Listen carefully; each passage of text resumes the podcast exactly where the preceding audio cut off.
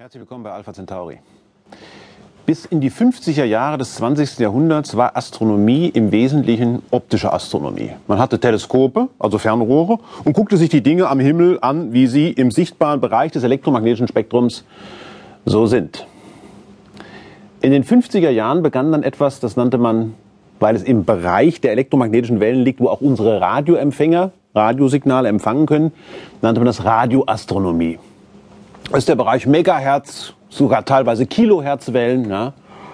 Und was ich da tat, das war für einige Leute so überraschend, dass sofort, äh, wenn auch teilweise nur witzig gemeint, ähm, ja, quasi religiöse Erklärungen kam. Denn die Radioastronomen fanden, dass die Milchstraße nicht nur aus Sternen besteht und Gas, sondern dass es auch noch in der Milchstraße großräumige Magnetfelder gibt. Und auf die Frage, wo denn diese riesengroßen, also nicht starken, aber sehr großräumig, also auf großen Längenskalen ausgedehnten Magnetfeldern herkamen, hat damals ein berühmter Astronom, Fritz Zwicky, gesagt, und Gott sprach, es werde Licht und Magnetfelder. Die Erklärung ist nicht wirklich wissenschaftlich und wir werden heute mal versuchen, dem ein bisschen nachzugehen. Wie entstehen Magnetfelder? Was ein Magnetfeld ist, weiß ja jeder, aber wie entstehen die eigentlich? Und äh, vor allen Dingen natürlich, wie entstehen Magnetfelder im Kosmos? Ja? Und Sie werden sehen, am Ende muss man nicht für alles, was im Kosmos passiert, Gott herholen.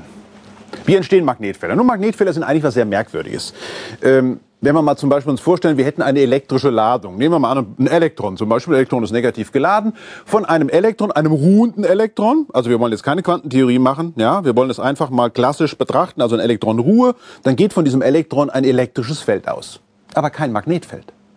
Das Magnetfeld, das taucht offenbar erst dann auf, wenn sich Ladungen bewegen.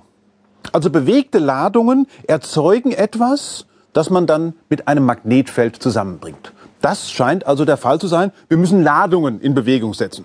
Nur ist ganz einfach, wenn Sie sagen, wovon redet der Mann, ist doch völlig logisch. Wenn durch einen Kupferdraht zum Beispiel ein elektrischer Strom fließt, dann entsteht dabei ein Magnetfeld, geschenkt. Ja, was, wie, wie macht man das nun im Kupfer? Da gibt es die Möglichkeit für die Elektronen, sich relativ zu den positiv geladenen Atomkernen des Kupfers zu bewegen. Die Atomkerne sind fest, ja, das heißt, die Elektronen bewegen sich an einem Leiterband und dabei entsteht um diesen Kupferdraht herum ein Magnetfeld. Klare Sache und damit hopp.